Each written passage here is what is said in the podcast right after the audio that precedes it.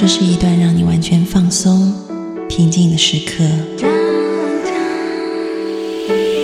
这是一个让你感受温暖、自在的原地。在当下，在这里，你可以真诚的面对自己。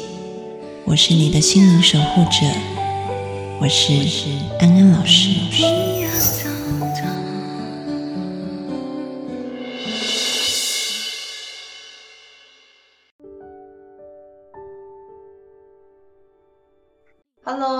家好，欢迎收看今天的直播节目。今天的直播节目呢，呃，是一个很特别的题目，我们要讲诗无邪，诗词与同心。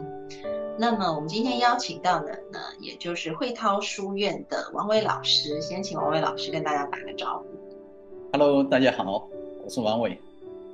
嗯，其实呢，在那个呃。做这一次的这个题目，我在想要讲什么的时候，我就问王老师说：“你有没有什么想讲的东西？”然后刚好王老师他呃现在也在教一些孩子国学嘛，他就跟我分享了一些孩子写的诗。然后我看着，我大概没有看两三首吧，我的眼眶就已经全都湿润了，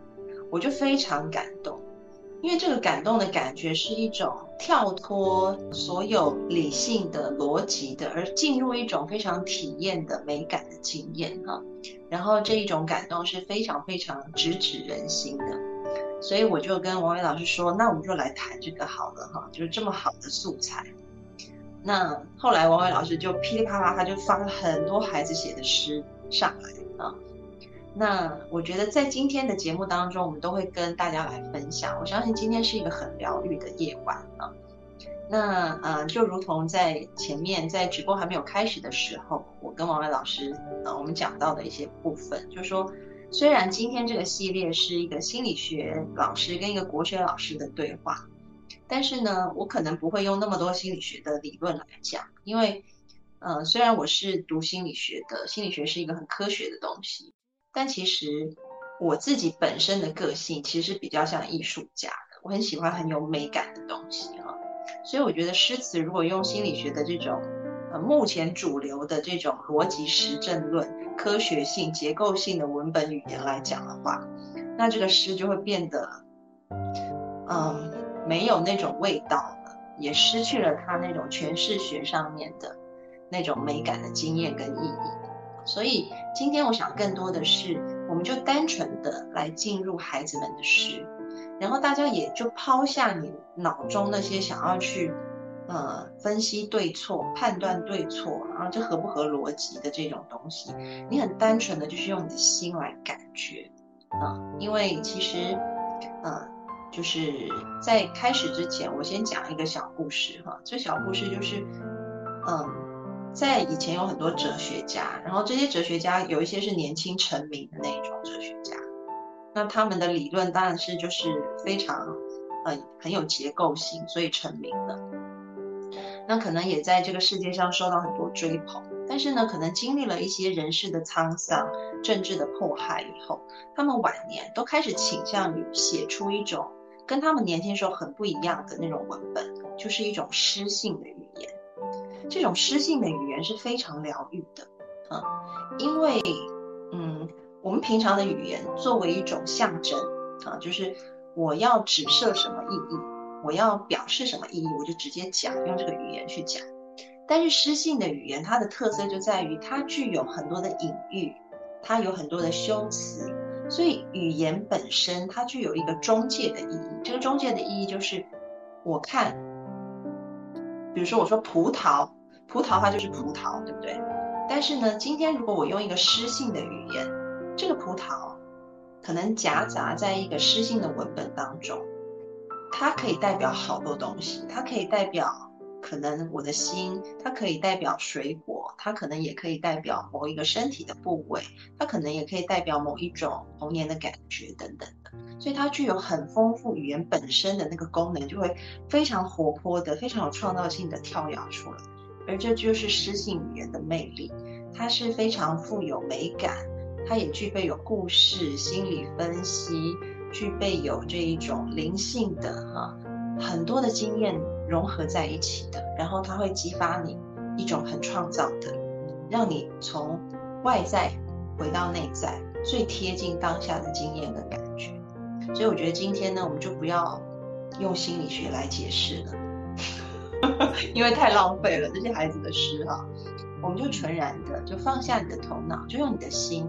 就用你当下的经验去经历、去感觉就好，嗯。然后这个感觉，你也可以自己带入这个角色，去感觉一下这个诗人他是怎么样的。然后你也可以发挥你的想象力，嗯。然后可能在这个想象力当中，你又会回到自己身上想一想，那我呢，我又是怎么样的？所以今天会是一个很疗愈的夜晚。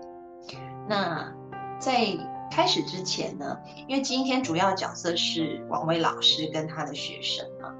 但是我今天被任命要先读一首诗顾城的诗，然后读完以后，我要把这个时间再让王伟老师来主持，那我就先来读这一首顾城的诗啊。好，这一首顾城的诗呢，很长很长。然后他的名字叫做“我是一个任性的孩子”。好，那我就来念了哈。我想在大地上画满窗子，让所有习惯黑暗的眼睛都习惯光明。顾城。也许我是被妈妈宠坏的孩子，我任性。我希望每一个时刻都像彩色蜡笔那样美丽。我希望能在心爱的白纸上画画，画出笨拙的自由，画下一只永远不会流泪的眼睛，一片天空，一片属于天空的羽毛和树叶，一个淡绿的夜晚和苹果。我想画下早晨，画下露水所能看见的微笑，画下所有最年轻的、没有痛苦的爱情。画下想象中我的爱人，他没有见过阴云，他的眼睛是晴空的颜色，他永远看着我，永远看着，绝不会忽然掉过头去。我想画下遥远的风景，画下清晰的地平线和水波，画下许许多多快乐的小河，画下丘陵。长满淡淡的绒毛，我让它们挨得很近，让它们相爱，让每一个默许，让每一阵静静的春天的激动，都成为一朵小花的生日。我还想画下未来，我没见过它，也不可能，但我知道它很美。我画下它秋天的风衣，画下那些燃烧的烛火和枫叶。画下许多因为爱他而熄灭的心，画下婚礼，画下一个个早早醒来的节日，上面贴着玻璃糖纸和北方童话的插图。我是一个任性的孩子，我想涂去一切不幸，我想在大地上画满窗子，让所有习惯黑暗的眼睛都习惯光明。我想画下风，画下一架比一架更高大的山岭，画下东方民族的渴望，画下大海无边无际愉快的声音。最后，在直角上，我还想画下自己，画下一只树熊，它坐在维多利亚深色的丛林里，坐在安安静静的树枝上发愣。没有一颗留在远处的心，它只有许许多多浆果一样的梦和很大很大的眼睛。我在希望，在想，但不知为什么，我没有领到蜡笔，没有得到一个彩色的时刻。我只有我，我的手指和创痛，只有撕碎那一张张心爱的白纸。让他们去寻找蝴蝶，让他们从今天消失。我是一个孩子，一个被幻想妈妈宠坏的孩子。我任性。确实是我们每个人都是一个任性的孩子。我不知道大家有没有时间交给王伟老师哈，然后所以王伟老师会变成我们屏幕的主要的主讲人，然后我就在旁边当小助理讲。啊，请我们的那个助手来帮王伟老师切换一下画面好，刚才安安老师念的那一首《我是个任性的孩子》，呃，其实也是呃我在讲诗词课的时候。让孩子们朗读的一首诗，啊，那其中呢有一一个孩子，他读完之后，啊，在读的过程中，啊，其实他就已经流泪了，啊，我当时就问他，啊，我说你一个男孩子怎么流泪了？然后他他其实也没有什么害羞，他就直接告诉我，呃，让我很感动，然后我就是一个任性的孩子。他其实已经被这个诗已经触动了，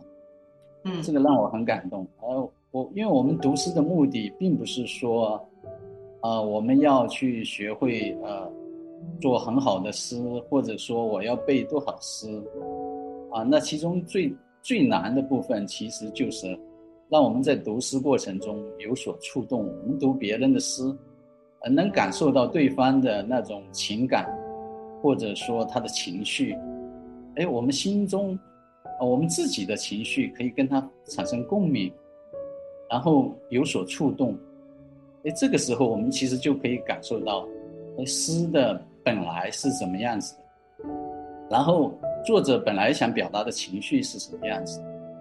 啊，所以这个一点就不像我们平常理解的，呃，我们学校学的诗歌，我们都是要背的。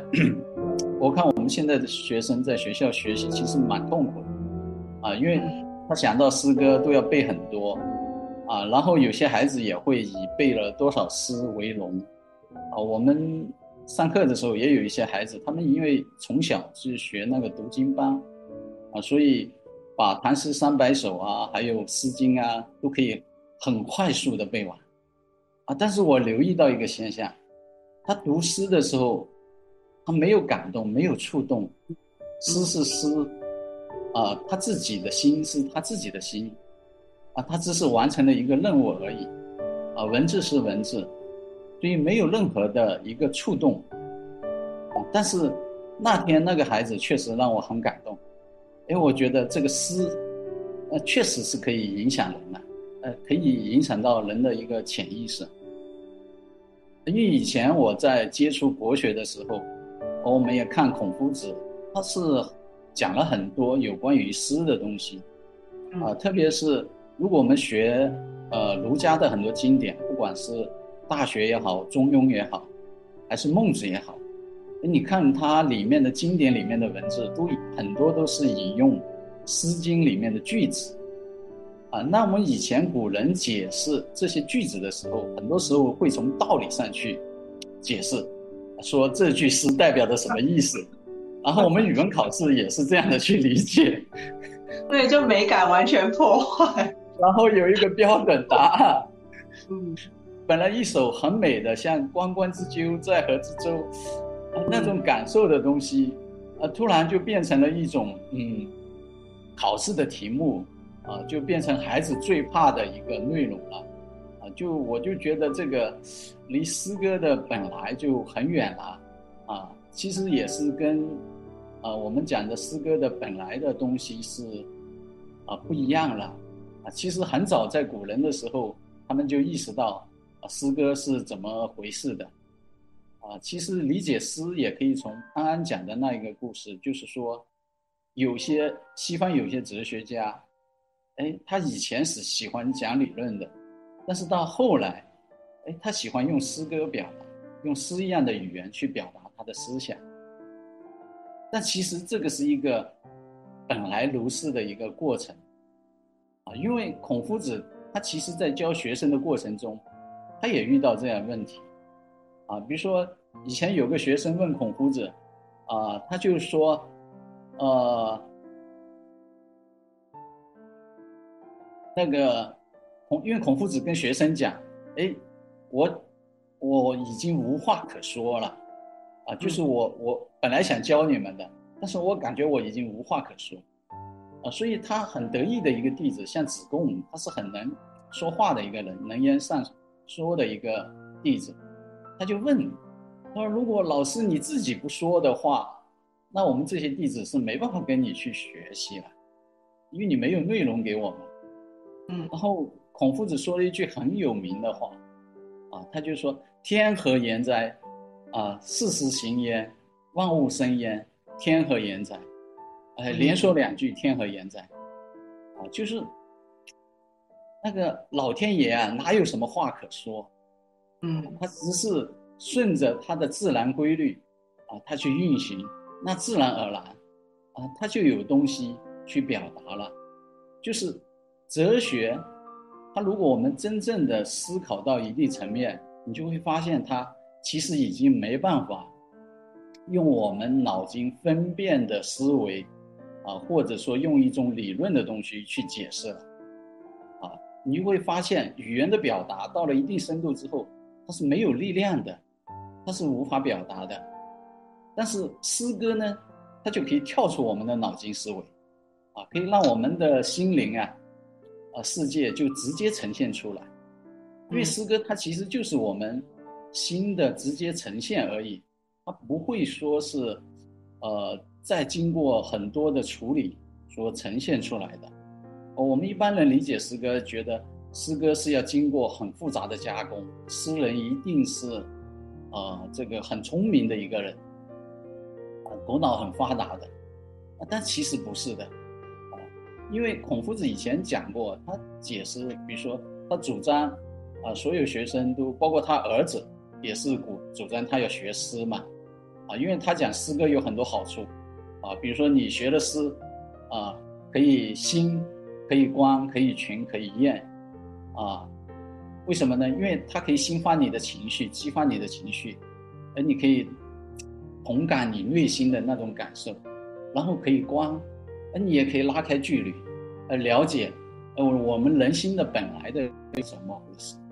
那也可以群，群就是说。我可以同理到我们一群人，我们因为一首诗而有共同的一个同感，啊，然后也可以怨怨就是埋怨埋怨，我们一般的表达埋怨，我们都会说出来的话都会很容易伤人，啊，但是我们用诗一样的语言表达的时候，哎，你就会发现这个非常委婉，而且，呃，既能表达让对方知道，同时又不会。啊，伤害到对方，啊，所以这个诗的功用它是很强的，嗯，但是诗其实最主要的一个功用是什么？其实它就是表达，啊，我们以前古人一直说诗是言志，啊，志就是我们的思想，它就是表达我们内心的所有的活动，我们都可以用语言来展现，啊，只不过这种语言我们普通人讲的语言其实都是思辨性的。我们因为为了说清楚，我们就会用逻辑的方式啊去加工，啊会注重逻辑的合理性，啊但是诗歌呢，它其实超可以超越逻辑，它可以展现出很多我们觉得啊平常觉得很矛盾的，啊或者不合理的东西，它可以同时展现出来，而且它会让我们用一种很和谐的方式，来把所有看起来是很矛盾的东西，或逻辑上不合理的东西。它给呈现出来了，嗯，所以这个就是诗的一个语言跟我们普通语言的一个差异。但是最主要的，哎，嗯，王伟刚刚说的时候，我想呼应一下，就是说，呃，首先你说那个，哎，这边可以请小助手帮我们打一下，就是打在弹幕上，就是王伟老师刚刚提到的，呃，孔老夫子说，就是“天何言哉”那一段。小助手应该是有准备的哈，所以呃讲到一些古文的时候，小助手可以直接贴上来。那你知道我前两天跑去爬拉拉山，拉拉山是台湾一个就是很多神木，就是超过千年的神木都很多超过千年的神木在上面的一座山。对，然后就是呃。在那个我们爬到一半的时候，因为跟我一起去爬的是我太极拳班的同学，其中有一个同学他是做自然农法的，就是他们不施肥、不打农药，然后只是负责比如说剪一剪枝啊，除一除草，就这样子啊。然后他就说，嗯，你看我们对面的那个，哇，那些树长得多好多漂亮啊。然后他就说，每一次人家问我说，自然农法怎么产果子，怎么能够种得好，不施肥不打农药怎么能种得好？我就会让他去看一看。你说这座山没有施肥，没有打农药，它怎么长得那么好？自然就会长了，天然它就会长。嗯，我说你这话讲的真的太好了，所以就跟王伟老师刚刚说的“天和言子”，就是老天就会自然的透过打雷给予氮肥，然后这个土地就会有这个地力，然后也会下雨，也会滋润它，然后这个自然。嗯，你只要合乎自然的法，那不要要求这个作物长出超过它三倍、五倍的食物，那自然这个食物就是会具有最好的营养。像我这个同学，他种出来的东西，他种出来的那些水果，跟别家的风味就是不一样。我爸爸是一个很喜欢吃甜的人哈，他吃他们家水果就说不好吃，因为他已经被那种高糖度的。那种非常精致浓烈的这种水果，给我觉得味觉已经有点麻痹。但像我去吃我同学种的那个东西，我就会觉得它的滋味好丰富，好有层次感。它就不是一个死甜而已，它是真的就是有土地的味道，那个就是不一样。嗯，那它不要求要长很多，但是呢，就是自然的滋味是这么美好，所以嗯。回到就是天和言在，天会有自己的一个规律，而我们人总是太贪心，想要更多更多，而这个更多真的更好吗？那也不见得。你看我们现在地球，就大家都觉得手机很好，塑胶很好，当时发明的时候都很好，但现在就搞得一团乱啊。所以，我刚刚就呼应一下王威老师说的东西。嗯，还有我们内心的东西也是一样的，它也是没办法。啊，我们说说出一个道理，啊，有的时候我们有的时候，你看我们跟亲人交流或者跟朋友交流，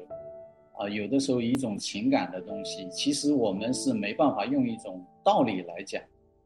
就是我们没办法说，哎，这个有的时候我们讲出来的道理，其实说白了也是为了，嗯，通过这种东西展示自己的一种情感。表达这种情感而已，那根本的东西不是在道理本身，啊，因为情感的东西它是没办法用一种嗯语言的东西来表达，啊，就像我们看了一部电影，啊，它很感人，那我们平常就会直接会出情绪，我们会哭会笑，啊，直接的就表达。但是如果我们一旦用语言的话，那么可能大家的模式都会比较接近了，啊，就是这部电影很好看。马上干点掉的，那就没什么可说的啊。有有，所以讲诗的话，我就觉得其实孩子跟诗会比较贴近一点。嗯，因为他，呃，他不会有太多的评价，因为他已经没有一些我们社会上的一个评价标准，说好坏呀、是非呀，或者是你还是我这些差别，他。他没有太大的心钻在里面，所以他表达出来的时候，他就是一个呈现出来的，啊，然后呈现出来就是当时我心的状态，或者说别人告诉我的状态，啊，最早我我开头是跟孩子们是分享诗的方式，但讲到后来我就说可以，大家也可以写写诗，那写诗的时候，大家的第一反应就是我不会，我不是诗人，我没什么东西，我说你心里有什么，你就可以表达。啊！但是孩子们就是说，这个我没什么内容啊，那没什么内容，我就让他们，我说你们就出去到院子里看一看，看完之后我就问他们，我我说你们感受到一些什么啊？然后他们就呃说也没有什么，他说就很平常的院子，所以，所以我我后后来我知道为什么孩子们写文章会很困难。因为其实他是看到很多的，后来我就提示他们，我说你你是不是看到了外面的树叶，啊，你也看到了蝴蝶，啊，那也可以听到风，啊，有阳光，有很多东西啊，但是你看到的时候，你心里肯定有内容，你有情绪呀，这情绪可能是你开心的，也有可能你很平静的，也有可能是你很悲伤的。但不管什么东西，我们心里一定有一个内容出来，啊，但是我们平常的时候我们会掩盖掉它，就是我们心很粗嘛，我们就不知道其实我们在感受，啊，感受完了我们就丢掉，啊，但是如果我们可以把它找出来，哎，其实就是诗了，啊，就像那个我我可以找一个孩子说的，啊，最简单的，很多人都觉得写诗很难，那。有一个孩子，他其实就不太喜欢上课，啊，一上课他就想打瞌睡。那我说你就把上课的感受写出来吧。然后完了，嗯，他就写了一首诗给我看。这个盼，题目叫做《盼望的盼》，啊，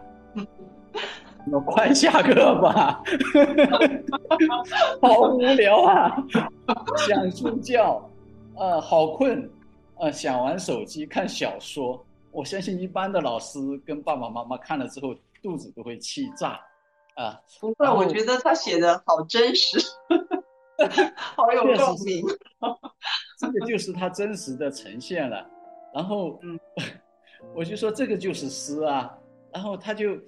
他说哦，原来这个就是诗啊。但是我说这个，但是如果你这样表达的话，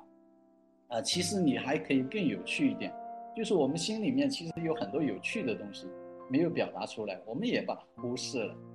啊，我们只会被一些很强烈的感受，比如说我上课的时候我不想上课，那我最强烈的感受就是我不想上课，好无聊，想睡觉，想玩，是吧？那这个是最强烈的感受。但是呢，其实我们又在听，啊，比如说老师讲到有趣的时候，我们也会笑，啊，我们会有这些东西，但是这些笑啊，有趣的东西啊。往往会被一个整体的情绪给掩盖掉，啊，它只是情绪里面的那个好像一点点的影响，因为它的主导，呃，我不想上课太强烈了，那你就没办法去表达那些很细微的一些东西，啊，所以后来，呃，我就呃给他们嗯，呃办了一个视频，啊，我就找了一个阿尔卑斯山的一个旅游视频，介绍他们。哇，里面的风景很漂亮，呃，就孩子们一看眼睛都直了，哎，直了完了之后，我叫他们再写，啊，每个人就开始很有感受了，啊，我印象最深的就是，呃，是这么一首《有雪山》，啊，啊，其实这个已经是呃后面他修改过的，因为后面我要求他押韵，他原来的诗是。呃，另外一个我不知道小助手能不能帮我找到，啊，他有一个原诗，啊，它是叫做风景，啊，它是原来是这样说写的，就是火车驶去，碧水蓝天如玉，一片好景一览无余，房屋鸟鸣好许，一片平静的岛屿，啊，然后一首自然所奏的歌曲，风儿诉说着心事。正如我那震撼的心灵，自然所造之景之画，流淌在我的心里。哎，我就说这个就有一点诗歌的语言出来了，啊，它就会表达，就是他呈现出来的时候，他就会表达了，啊，然后后来他就，呃，到了后面我们讲古诗的时候，就要求一个押韵。啊，有个孩子我就觉得他表达的很好，他就讲游雪山。他其实也是里面，所以是刚刚那个写风景的跟写这个游雪山是同一个孩子是吗？呃，是的，是的，嗯，就是他们写的同样的内容，就所有孩子都是在写同样的内容，啊，但是后来写古诗是因为要求你一定要七个字或者五个字要押韵，啊，所以他们就会改编，但是都拿着以前写的诗来改。哎，我们就可以看到，哎，我就看到了，孩子们真的是可以慢慢的用一种诗的语言去呈现出来，啊，这个这个是蛮有意思的，就是它不单单可以直接的表达啊我们内心的所有的情绪，因为情绪，比如说烦躁的情绪啊，或者某一个东西啊，啊，它只是其中的一种嘛，啊，比如说其中有一个孩子，他是被妈妈安排了去整个暑假，他就很不开心，他本来去了玉龙雪山玩。啊，本来是个很开心的事情，他妈妈也给我看了他的视频，那视频很很多内容的，后来我就让他写，他就说没什么，我说为什么写不出来？他就说就两个字，第一个想死，然后第二个 痛发。我说为什么想死？他说这么危险，我几次都差点死掉了。然后非常真实啊，然后我说这不可能啊！我说你你你能活生生的回来，那至少你没死掉，那你中间经历一定是很很有趣的了啊！那你经中间的经历是怎么回事啊？然后他就会跟我讲很多。啊，他就讲，哎，中途是哪些很惊险啊？啊，哪些地方是很无助的那种感觉啊？哪些地方他会想到我要痛骂几次妈妈的安排啊？然后，然后他讲完这些东西，哎，我说你这些写出来就是了，啊，因为我们写诗可以用一种很简单的方式，就是我们就直接用文字，啊，把它呈现出来。啊，开始的时候可能它不一定像诗歌这么美，啊，其实我们现在都可以写诗，如果有兴趣的观众，现在都可以拿出一张白纸或者笔来。其实它就是把我们，比如说我们找一个场景，自己肯定情绪有所触动，或者有所感动的地方，或者印象很深的东场合，在这种情景里，啊，那我们就回想一下，在这情景里，我们会接触到哪些东西。啊，会有一种什么情绪出来？看到哪些东西，听到哪些东西，身体感受的东西是什么？当我们把所有的东西都表达写完之后，呃，有关的都写完之后，它其实是一个很凌乱的，很多词，很多名词，很多形容词，啊，很多情绪的那个形容词。但是，只要我们稍微再组织一下，比如说我们按一定的韵律节拍，我们模仿某首诗歌。模仿它的节拍，写一下，啊，再把词序稍微颠倒一下，哎，你发现，哎，这个就是一首诗啊，而且很美。那些孩子就是从这个时候开始写，啊，后来我就叫他们自己选一幅画，啊，然后去表达，啊，那个画中的内容，啊，然后他回来的诗，哎，就让我很感动了，啊，就是里面的就不是刚才的那一些的，呃，说快下个课了，好无聊啊。这种东西，然后他就会，哎，有一个，特别是有一个孩子，他很调皮的，其实坐不安稳，但是那一天拿回来的呢，就让我吓一跳，啊，他妈妈也跟我讲，他说他坐在那里，呃，差不多一个多小时去研究这首诗怎么写出来，啊，完全是他自己的语言，呃，就是这一首，啊，叫做《花园》，啊，哦，我已经发了给小助手，大家可以去去去。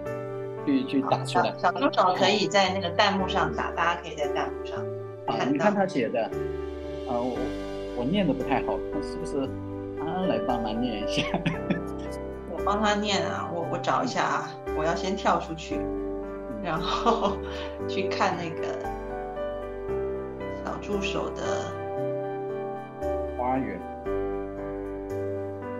哎，要么我先念一下吧。对你先念好了，因为我还要找。好，他讲那个，呃，花园，它不是围住你自由快乐的地方，它是给你快乐自由的地方。可是，请你注意，别低头，也别在困难面前低头，因为低头只会给你不快乐、不自由。所以，请不要低。花园里的树花草十分的美丽，这还不算什么。人外有人，山外有山，最美丽的其实是花园里的一角池塘。池塘里的水十分清澈，犹如一面镜子，透亮透亮的。啊，最后透亮透亮的，因为他不会写这个透，他会写的拼音，啊，是一个拼音写出来的。透亮透亮，嗯，看到了。啊，然后我看到这个就很感动。哎呦，我说我们成人都很难写出这种感受来。啊，嗯。或者说这种思想啊，啊，它有一些是你会觉得蛮肤浅一样的，人外有人，山外有山，啊，但是有一些东西的话，哎，你会觉得很好啊，特别是最后一句啊，他说池塘里的水十分清澈，犹如一面镜子，透亮透亮，啊，那种感受，你你会一下子就安静下来了，是。啊，会有那那种感受，啊，然后另外一个更让我大吃一惊，他写了一首叫做《夜思》。就是这一首夜思，夜思夜色来临这一首啊，请小同学这一首夜思帮我们贴在弹幕上。他是一个很细腻敏感的，看了这首诗之后，我就想，哎呀，他的细腻敏感已经跟成人很接近了，是这种感受。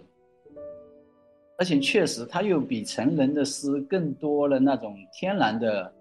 呃，那种有趣跟可爱。他跟顾城写出来的那种有趣可爱还不一样。嗯啊，顾城还是一个成人写的诗，有一点儿童的感觉。但是他就是一个儿童，呃，他也就是十岁，啊，所以他，真的难以想象十岁的孩子可以写出这首诗。我来念一下，因为那个小助手打在弹幕上了，我可以直接念。啊，这这一首诗是王伟老师的学生才十岁写出来的诗啊，叫《夜思》。夜色来临，是风还是雨？是雾还是雷？但那黑夜永不漫灭。黑夜来了。城市里灯火明亮，黑夜来了；森林里的小动物开捕，黑夜来了；海里的夜鱼开始游戏，黑夜来了；乡村里人来人往，家家户户都出来散步。突然，我想起了乡村里的亲人，在这回忆中，我悄然的睡了。十岁的孩子。我大我大学一年级的时候，然后选那个诗，就是做就是大学可以选修课嘛，我就选修诗，因为我自己很喜欢读诗。我绞尽脑汁写的第一首送去给老师，老师就把我批丢回来，他就说重写，然后我就说为什么？老师就说太矫作了，就我写了很久，然后就会批太矫作了哈。所以你看，一个十岁的孩子那么真实的感受，后来我再写了一副，老师就接受了，因为我就是觉得我那时候太想表现，把自己所有能堆叠的东西都堆上去，后来写出了一个四不像。但是一个十岁的孩子就是那么真实的把他的感觉写出来，即便是刚刚那个好无聊啊，想睡觉啊，想玩手机，想下课，你都会感觉很感动，这就是一个真实的感觉啊，所以。我觉得，在在我们看到孩子的诗的时候，真的就会想起那个内在最真实的自己，那个就是最疗愈的部分。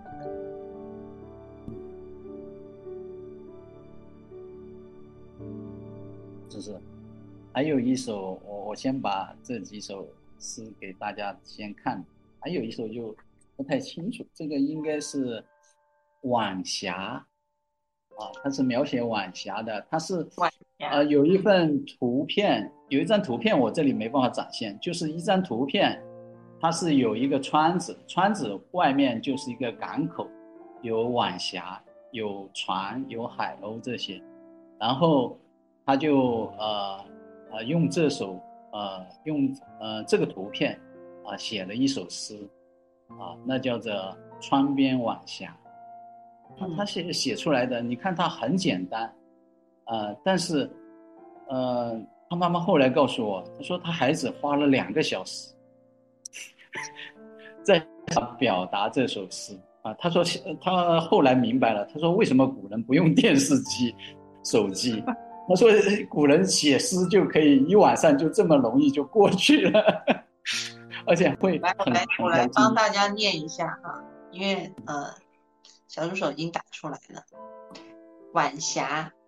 这个孩子几岁啊？王伟，他也是十岁，跟那个男孩子差不多大。嗯，也是一个十岁的孩子写的晚霞。那女孩子，我喜欢啊，一个女孩子哈。我喜欢的东西不太多，树林中清新的空气和那浪漫至死不渝的晚霞，静静的听海的声音，渔民出海。海鸥展翅，太阳下山，海口沉睡，是时候该停下来放松自己。嗯，他写完之后，后来我就呃放到朋友圈那几首。那其实我周围有些朋友，他是很喜欢诗的，他就来问我，他说：“这个真是孩子写的吗？”我我我说我是看着他们写出来的这些东西。啊，他是真实东西，它因为他以前也看过网上有一些啊，好像类似于孩子诗的作品，他总觉得不太可能是孩子的一个呃诗歌啊。然后我现在感受到的呢，我说这个就是他真实的东西啊。其实孩子会比我们成人写现代诗啊还更容易一点。啊，因为他真的是你叫他打开，你叫他不要说谎话，要说一些真实的东西，他他可以做到。但是我们成人会相对来讲会比较难，我们会带着很多的呃观点评价，我们会觉得，哎，这首诗写出来好不好？啊，那个另外一首诗写的好不好？啊，所以后来他们写出来之后，其实我后面又有一点后悔，我发到朋友圈了，因为家长们的反应太大了。啊，有些家长就觉得 我孩子能写出这样的诗，我不敢相信，然后他就突然会很骄傲，嗯，然后到处发朋友圈，啊，其实家长们就会用一种更多的一种评价的东西，说我孩子有多出色啊，我有多厉害啊，这种这种观点夹杂在里面，但是孩子本身他写诗的时候，他其实是心无旁骛的，他心里面。你要问他怎么写出来的，他真的不知道，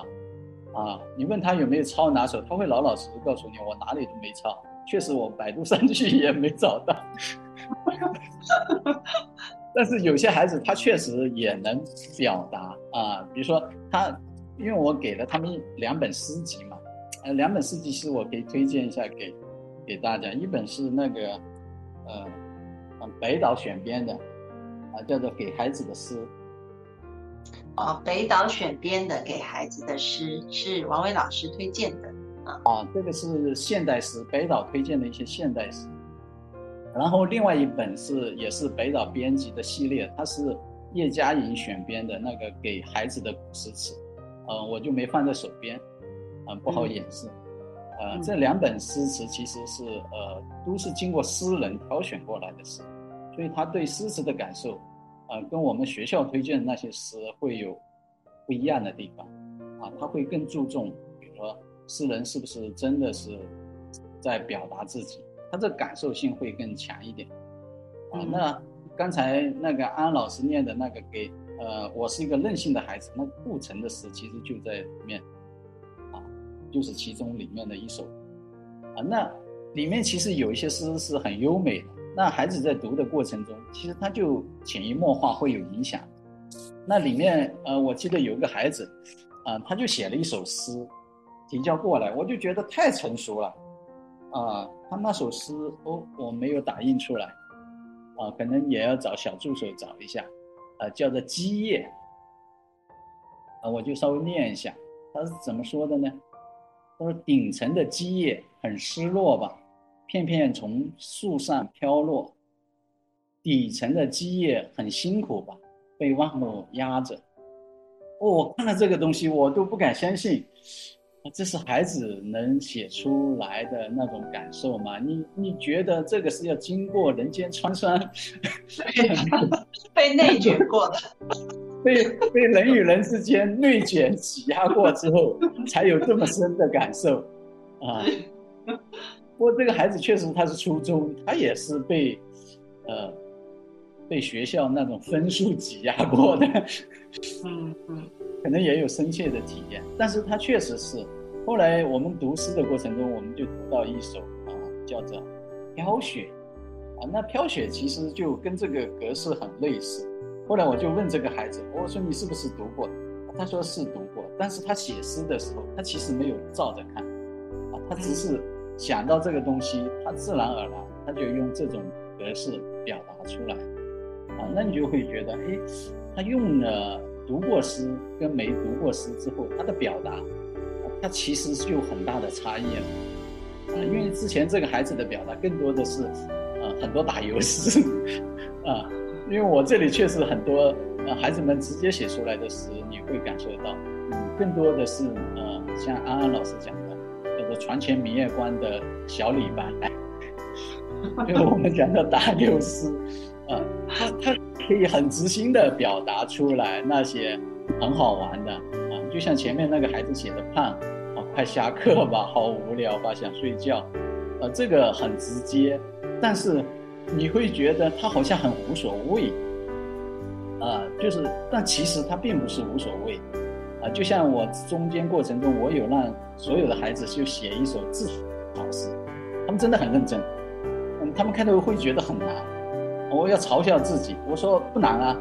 啊，我就找了几首自嘲诗给他们看，后来我干脆找到，啊，大陆有一个文艺片叫做《吐槽大会》嘛，嗯，那里面有一些很精彩的片段，那个小视频，啊，我就放给他看，嗯，给大家看。就是看看大家怎么吃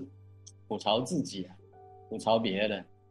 啊，其实里面的那些确实，呃，那些演讲的人都很厉害，啊，他能吐槽自己，啊，你会觉得很好玩，啊，吐槽别人，但是又不会伤害到别人，啊，看完之后他们就开始有感受了，啊，那有一个孩子就写了一首，啊，叫做自嘲，啊，就是其实他们都写，但是有些就太过直接了。我就没用，他就没有这种诗的感觉。但是这一首你会发现，嗯，不一样的。从前有个小女孩，上帝给她一副好口才。啊，谁知她，谁知她爱聊八卦。大家爱聊八卦，父母也是很无奈。就是在这个过程中，嗯，其实那个孩子很很聪明的，他。写完之后，他就跟我讲他的感受，啊，他说其实吐槽师，他说老师的目的其实就是，他说就是放下人设，放下包袱，问我是不是？我说是啊，你说的很对，啊，这个是我都没想到的，但是他感受到了，啊，他就觉得，呃，我我我以前遇到的那一些东西，可能在我心里是一个梗，但是一旦我吐出来之后，那我就把这个包袱给放下了。啊，所以这个就是诗的一个很重重要的一个疗愈，可以说是一种 疗愈作用吧，就是在这里。因为这个东西得到一个转化，就本来是可能自己觉得是一个缺点，但是你把它讲出来了，变成一个有趣的东西，变成了一个嗯好玩的东西。我那天看我学生写的一篇文章，我笑得要命，但我觉得也不无道理。以前我心理系毕业的一个学生。他就说呢，他发现呢，他家门口就是会有一堆婆婆妈妈每天在那边比谁比较可怜，谁比较惨，这样就是一直都抱怨自己家里的老公孩子不成才啊，被媳妇虐待啊，然后又赚不到钱啊，身体又不好，一直抱怨，一直抱怨。然后他就说，他发现一件事情，就是他说好像这个成为他们社交的日常是有它的功能性的。首先，那个抱怨最惨的人，别人就会觉得啊，原来我没那么惨，心里就得到一种疗愈，就是 因为跟别人比，好像自己没那么糟啊，就还有人比我更糟。然后另外一方面，那个最惨的人，因为他赢过所有的人，他最惨，所以他是一个胜利者，所以他就带着胜利的心情回家了，所以心情也是比较好的。原来以前觉得。对，因为他是第一名这样子，所以我觉得我学生讲的哎挺有道理的，特别搞笑，但是很是有那些功能性存在。所以你刚刚说那个自嘲，我觉得也是，它就是一个转化，它把那个原本很悲苦的东西变成了一个好玩的，可以拿来吐槽的东西。那我们看事情的角度就变了，你就变成是用一种正能量在看事情，那自然而然这件事情对你来讲影响没那么大。这这个其实呃蛮有意思的，就是我们有的时候诗它就好像是一个摊开来的画面，就是我们有的时候有一种情绪出来，我们会停在那个点上，就觉得全世界就是那一个点，然后我们就很难出来，啊，但是我们用艺术的东西，不管是好像绘画，我发现艺术的东西都有这种功能，它就是摊开一个画面，不管是绘画也好，还是诗歌也是。它就把你所有的东西用一种很平等的东西，啊，不会用一种标准或者一种好坏，啊，这种没有差异的方式，就是整个的一个画面呈现出来。然后在这个呈现中，好像我们的心自然而然，我们就会用一种我们现在讲的正能量啊，那我们就会感受到啊，这个这里面的一种正能量，就不会用一种负面的一种心理去。体会以前呃过去的那些呃东西啊，我们会觉得很糟糕啊啊，因为我们发现其实它只要摊开来看之后啊，它就是那么所有那些纷繁复杂的所有的情绪啊，花式花样的那些内容中间的一个点而已啊啊，那这个世界就是一个大千世界啊，就像孔夫子讲的一样，天何言哉？你根本就讲不完的。啊，那放到这么大的世界里，我们再来看这一点点东西的话，我确实是很容易过去了，嗯，会觉得这个心是敞开的，啊，所以这里的话，我我也是从孩子们的诗上可以感受到啊，包括我遇到的有的孩子他比较闷，呃，比较闷，那遇到情绪的时候也比较容易着急，啊，然后比较容易崩溃。所以父母都很着急、很焦虑，他这种状态。但是我看了他的诗，后来我就慢慢理解到，呃，其实他内心并不是我们想象中的这么弱小，啊，他其实的能量他是在集聚的，用我们想不到的方式，他在解决他遇到的问题，啊，比如说这一个孩子写的晚霞，啊，他写的有点陶渊明诗的味道，我，因为他原稿我丢了，而打印他出来。薄暮时归家，夕阳染云红。行车之风尘，尽消于当下。啊，然后他还发了一个短视频，就是他回家的时候那个红，那个晚霞，那种红色的晚霞的感受。哎呀，我说那个视频的感受，其实它还是有点乱糟糟的，因为它是一个住宅区，看着天也只能看到三分之一。啊，但是微微露晚霞。他就可以写出这么一首有陶渊明的那种感受的，啊，那种采菊东篱下，悠然见南山的那种感受，啊，就让我很感动。而我根本就没想到，哦，原来他的心其实是有我们想不到的那个安静的一面，啊，而且特别是到了后来，他写了一首诗，我特别喜欢，呃，我就感受到他的一种努力，啊，叫做游雪山。啊，就是我们前面讲，嗯，啊，这一首“封闭四花园，抬手攀岩找水源。”山，哎，我这边看不清楚。山山顶崖边会融冰，猝然冲下，轰然，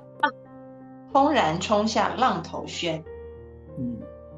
啊，那那个时候我看完这首诗之后，我就。觉得哎呀，这个孩子确实是不是我们原来理解的那样，因为他是真的是在努力啊。因为从他这句话你就可以看得出来，啊，抬手攀援找水，而且他的他的感受是一种很阳光的东西，轻拂空碧是花园，嗯，远远超出我们对呃我们平常对他的一个呃表面的一种感受。啊，我们会觉得他是不是很闷？啊，性格上很闷，但其实他，他里面的心里的天空，啊，就是一个轻浮空碧是花园的一个状态，啊，然后他的努力，抬手攀援找水源，其实他就是在一直在努力啊，然后他是在等一种状态，他其实所期待的状态，其实就是后面两句，啊，山顶崖边会龙兵，轰然冲下浪头轩，啊，后来我跟他爸妈解释完了之后，他。爸妈很感动，啊，他说其实他最后那两句话，啊，也激发了他们，啊，因为他们也需要这种鼓舞，啊，觉得很欣慰。我刚刚听王伟在说的时候，我觉得有一种感觉，就是说，因为这些孩子到你那里去，然后你你是用一种很很有爱的，然后，嗯。这种温暖跟包容在抱持着他们，比如说他们写好无聊，好想睡觉，好像打手机，你都会觉得哎，这首好诗，这不错。然后说自己 自己是呃，原来这个上帝生他是讲八卦的，爸妈也很无奈，你也会觉得他很可爱。所以其实这些孩子他是在你那边很有心理安全感的。而这种心理安全感，就让他们开始愿意去冒险，愿意去突破，愿意去尝试。因为以前就是有那个呃，像谷歌他们就有做过调查，就说为什么谷歌的员工，呃，就是他们的员工啊，创新创意就是业业界最最好的。那他们本来以为说是不是因为他们这里面的员工都很优秀啊，很聪明，后来结果发现调查出来最重要的原因，其实就是因为他们的心里很有安全感。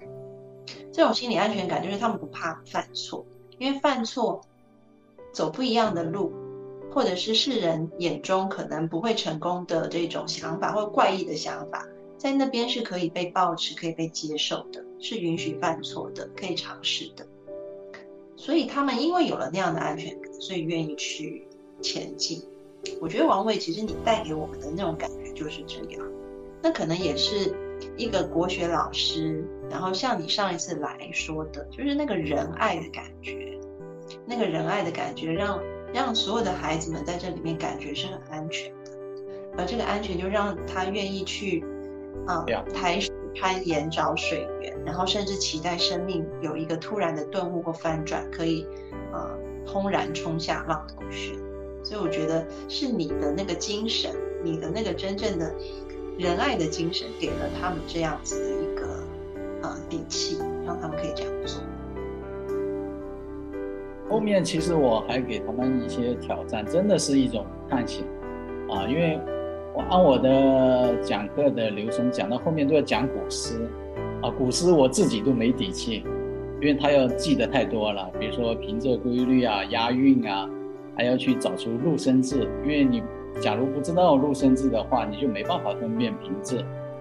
啊。然后在这个过程中的话，我当时就在想，哎呀，我孩孩子们已经会表达。那就可以了，就是继续鼓励他表达也可以啊。但是我中途就发现，呃，其实有的孩子他本来没有什么很动心的内容的话，你让他一直表达，其实他就会编了啊。所以其实会有一个难度。但是如果你让他去尝试新的啊，比如说刚才讲的那些诗，我让他改编成古诗啊，它就是一种挑战了啊。那种挑战其实对孩子们还很难，因为到了后面。最后两堂课的时候，孩子们都在叫苦，啊，说不可能，啊，因为他要找到这个韵很难，然后要呃平仄又要符合又很难。他说我找不到词来替代，啊，一般都会写着写着，然后就说老师我投降了，啊，因为我写不出来，啊，然后然后实在没办法了，我只能写成这样。然后我又告诉他，我说这个这个韵不对，然后这个表达不行。然后这个，如果你换了个词，虽然押韵，但是不是你原来的意思了，那也不行，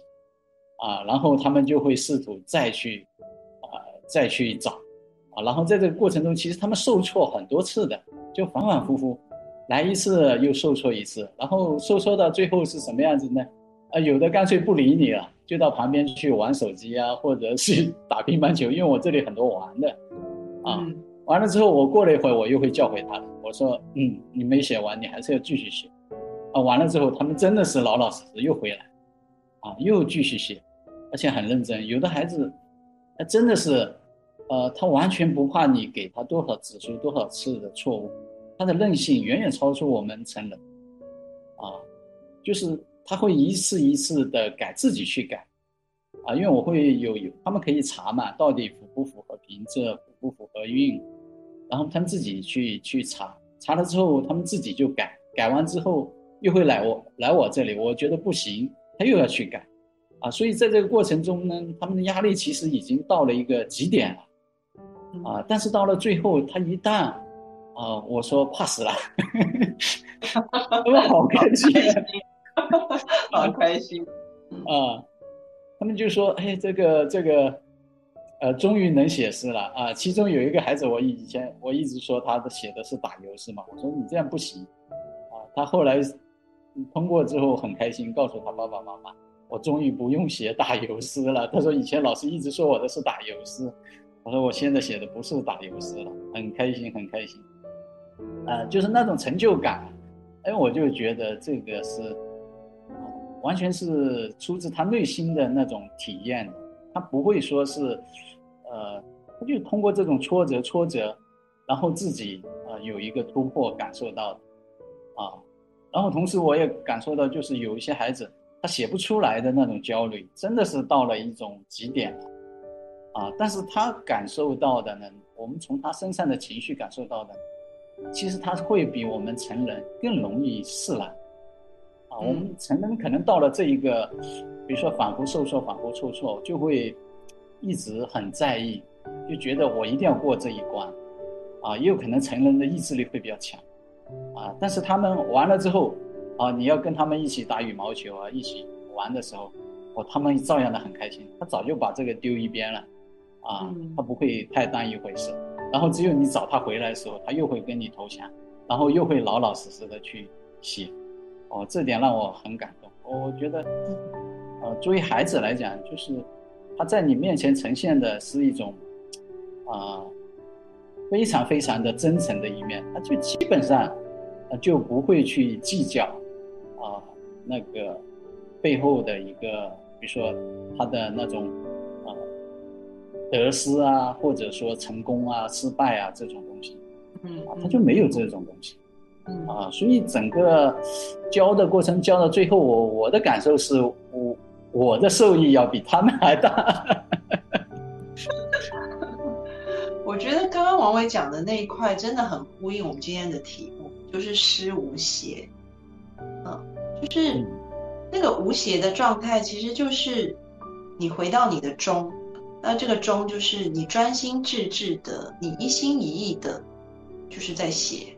就是在，我不要说写好了，它就是纯然的，你去感受自己，然后只是透过一支笔把它表达出来，而那样子的专心，啊，你就摒除了很多很多外面的一些，嗯。或者是你自己内化的那些外界的评断，什么是好的，什么是不好的，什么是对的，什么是错的。我如果成功了，我就高兴；我如果失败了，我就难过。清晰与悲，这些全部都可以放下，因为，因为那些都是外在的东西。而当你无邪，就是都没有这些东西了，你就是很直观的、直接的，对，非常直直接的、真实的去面对，面对自己，面对感受。然后真实的表达，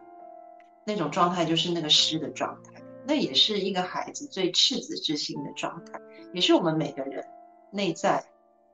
呃，虽然这是赤子之心，但是我们一辈子，我们汲汲营营努力到最后，不就也想要达到这样终极的状态其实也是一个合一的状态。那个其实以前孔夫子也讲过，他讲诗歌。以前我学《论语》的时候，哎呀，我觉得感受最深的就是老师跟我讲完这一句话之后，我当时其实我以前对诗歌，我的文学是不好，我以前的语文成绩一直不怎么好，所以对写文章、写写文字的东西，我我很不自信啊。但是，嗯，看完孔夫子讲的那句话之后，我就。啊，突然明白了，哎，哦，诗歌原来就是这么回事，啊，他讲了一句话，叫做“诗三百，一言蔽之，曰诗无邪”，就是他说《诗经》三百，如果你用一句话去概括它，说，啊，就是一句一个字，呃，三个字，就是“诗无邪”，它是思考的“思”，啊，当然这句“诗无邪”它其实是从《诗经》里面的一段话，呃，鲁颂，啊，它是一个赞扬，呃，马匹的。呃，一句诗，啊，就“思无邪，司马思主”，啊，他就是讲那个马匹，它平常奔跑的时候，它是勇往直前的，它根本就来不及思考，它是很直接的。这个“邪”就是我们讲的倾斜的“斜”的一个通假字，它不会转弯，啊，它马匹的每一个呃每一步，他其实没有什么思考的，他就直接的啊踏过去，啊，然后又是这么自然。啊，啊，然后又是那么直接，就是我们的诗，啊，其实它就是我们，啊，内心的直接的一种呈现，啊，它也是我们儒家讲的一个诚的一个状态。我们真正到了一个至诚，啊，那个诗其实就是一个思无邪的一个状态，就是很直接的一个一个状态，啊，所以我从这一个完了之后，我就觉得，我原来，嗯。诗的作用是这么一回事，然后也理解到，呃，儒家啊，他讲诚，啊，他一直为什么重诚，啊，因为真正的人如果是很直接的啊，达到一种至诚的状态的话，啊，其实他整个的品性啊，他整个的人生啊，他自然啊，他就会像孔夫子讲的那样，就是变得温柔敦厚啊，就气质自然就会改变了啊。其实他并我们学儒家往往会觉得，哎，儒家讲了很多道理啊，啊，但是你看看孔夫子他自己都讲。真正的大道理，他是没办法讲的，是天和言在没办法讲的，啊，那只有我们从诗歌里面，我们才可以体会到，哦，我不同人，我们人的内心有这么多复杂的东西，不同的人有不同的东西呈现出来，那就可以通过诗歌呈现出来，那所以，呃，如果我们认真的去写诗，啊，或者说我们平常说话，我们就用。诗的那种自成的那种方式去交流的话，那一定可以协助到我们解决很多的问题，而不用我们花太多的脑筋，嗯，再去再去讲 道理。所以讲到这个时候，我就觉得面对那些诗歌，这个我们在这里谈这么多，好像是 很多余的，又对破坏了。那个呃，王伟老师有把他孩，就是把那些孩子的诗歌全部，呃，我们小助手都有打成一份，然后看看之后有机会可以在我们，要问一下王伟老师，也要问一下那些小朋友啦。如果同意的话，可以在我们公众号发布一样，发布一下，让大家感受一下孩子的诗，其实非常有疗愈力。哦，我问问下孩子。对，到时候可以问问孩子，如果他们愿意的话，我们可以在公众号发布这样子。就可以跟他们讲说，嗯，大人很需要他们的诗，来疗愈一下大人的心哈。好，那今天呢，我们就是已经超时了快十分钟，但是因为内容真的很精彩，其实王伟老师还预备，因为孩子的事真的好多，他发了好多到群里，我都觉得很棒啊。所以我觉得呃，就是如果有机会，还是希望跟大家分享。但是今天王伟老师跟我，我们就是作为一个。嗯，介绍就是让大家感受到这个诗歌是真的是非常的有力量，而这种力量就是来自于直面自己、直面天地，然后合一的那一种力量啊。然后希望大家可以重拾，啊，大家有空的时候就可以去读读诗，然后甚至是你也可以自己写诗，我觉得都是非常有疗愈力的。今天非常谢谢文伟老师来到节目当中。然后喜欢我们的直播，请订阅我们的视频号“赵安 A N N”，然后也可以订阅我们的公众号，公众号里也有相关的视频、文章，还有音频，非常丰富的资源。同样也是搜“赵安 A N N” 就可以了。然后希望有机会，我们下个月也会请王伟老师来，因为每个月跟王伟老师谈天，真的是一件非常愉快跟享受的事情。啊，再一次谢谢王伟老师，谢谢你。好，谢谢安安，谢谢大家。嗯，那我们下一次见喽，拜拜。下次见，拜拜。拜拜。